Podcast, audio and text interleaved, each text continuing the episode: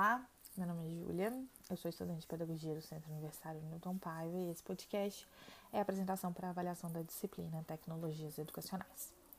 Quando a gente aborda o tema da tecnologia educacional, é, um ponto importante que eu acredito que a gente precisa ter sempre em mente é que a educação precisa acompanhar as mudanças sociais. A educação é um ramo do conhecimento que está em constante evolução, em constante uh, movimento, né? E precisa acompanhar esse é, o, o que a gente tem na sociedade. Então, principalmente quando a gente fala nas tecnologias educacionais, inserir as tecnologias que já estão disponíveis uh, e trazê-las para dentro da sala de aula é um passo muito importante, porque a gente consegue dessa forma, óbvio que com vários outros elementos também, mas uh, com, com essa inclusão da, da, da tecnologia, a gente consegue preparar um aluno é, para a sociedade, para que ele tenha sucesso uh, na sociedade, né?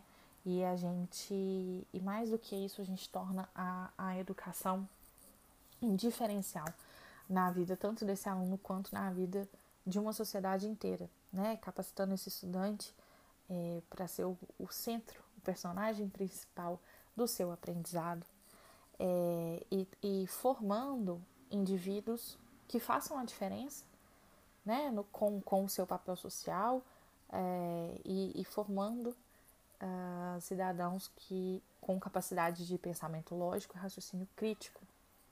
Né? A tecnologia vem nos ajudar com certeza a, a, a proporcionar cada vez mais isso aos nossos alunos. Mas ao mesmo tempo eu acho que um ponto interessante que a gente precisa, que merece ser discutido, são os limites que a gente precisa ter para essas tecnologias educacionais, né? É, uma vez que é óbvio que elas trazem diversos e inúmeros benefícios para o estudante e para a educação brasileira, mas é, eu acho que a gente precisa também ter em mente que a tecnologia é, a, a, ela apresenta limites físicos e estruturais num país tão grande, tão diversificado como o Brasil, né? Um, um país que a gente tem tantos abismos sociais e que esses merecem e precisam ser analisados, levados em consideração e que a gente sempre busque formas de diminuir esses abismos e não de aumentar. Então, essa é a minha preocupação com os limites dessa, dessa tecnologia educacional. Essa inclusão, uh, ela, ela é importante, ela é necessária, mas ela precisa, a gente precisa uh, sempre ter em mente de que isso precisa chegar para todo mundo. Uh, que não é justo que chegue para alguns e não chegue para muitos outros. Né? É, a, a, as tecnologias da educação têm todo o aparato para que transforme a nossa educação em uma educação muito melhor, mas ela precisa ser analisada sobre a ótica de chegar para todos, né? E pensando, e isso fica muito claro quando a gente pensa até no momento que a gente vive atualmente, que a gente percebe que, é, infelizmente, as escolas públicas, né, que muitas vezes não têm os recursos necessários para investir nessa tecnologia, os alunos estão cada vez mais defasados. A gente já está com quase um ano e meio de aulas remotas e muitos, muitos, muitos alunos, infelizmente, não têm acesso a essa educação, a essas aulas online, a essa educação remota, né? Uh, bom, mas aí vamos voltar a falar sobre as coisas boas que a tecnologia da educação pode nos trazer, né? E aí, pensando novamente nesse momento que a gente vive de pandemia mundial, em que a gente foi forçado a ficar em casa, é, em isolamento, né? Que a gente colocou crianças e adolescentes dentro de casa o tempo todo, com seus, muitas vezes com seus pais, trabalhando em home office, a gente precisou reinventar a educação uh, e, e, trazer conceitos e da educação à distância que já estavam muito, uh, que já eram muito firmes, mas para a educação superior, né, a gente precisou adaptar isso para atender um, a essa leva aí de crianças e adolescentes em idade escolar no meio de uma pandemia mundial. É, então, eu acredito que é, é, foi talvez mais do que adaptar, né? Foi criar uma escola nova que a gente nunca tinha pensado ser possível, né? Aplicar é, essa questão da educação à distância à educação básica, né? Com, com crianças e, e de idades muito diferentes, né? A gente que a gente foi criou-se uma escola nova, né?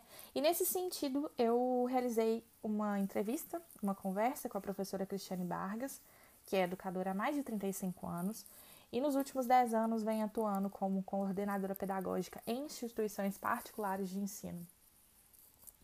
É, atualmente, ela é coordenadora pedagógica em uma das maiores redes de ensino uh, de Minas Gerais, e ela também é minha mãe.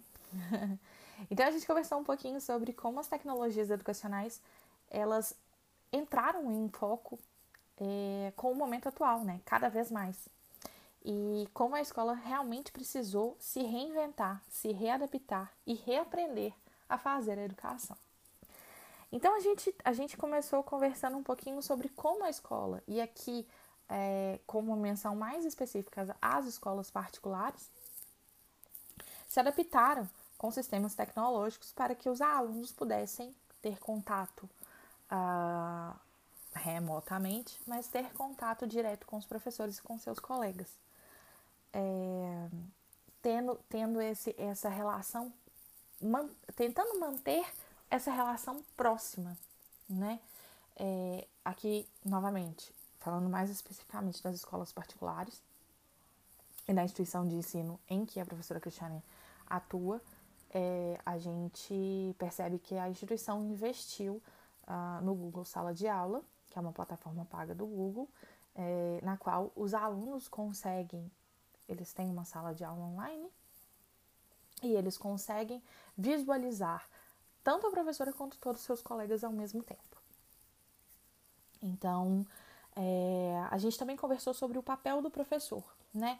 Que vem se reinventando e se ressignificando é, principalmente por essa necessidade de uma formação continuada, para que a gente consiga atender é, as demandas, as demandas atuais e as que ainda estão por vir, e principalmente no ramo tecnológico, né? Essa, essa, formação, essa formação continuada, ela, ela vem Uh, muito presente nessa questão do, da tecnologia, né? Porque os professores precisaram aprender de maneira rápida como lidar com várias tecnologias que a gente precisa hoje em dia, uh, nesse momento que a gente está vivendo, e que antes não faziam parte do dia a dia do professor e muitas vezes, em muitos casos, não faziam nem parte da vida desses professores, né? É, a professora Cristiane ainda relatou que a escola que é, a gente conhecia anteriormente, ela acredita que já deixou de existir e que quando a gente retornar uh, pro, vão, vão existir, vão, vão vão se criar novos modelos para suprir e para se atualizar frente é, a essas a tantas mudanças, né?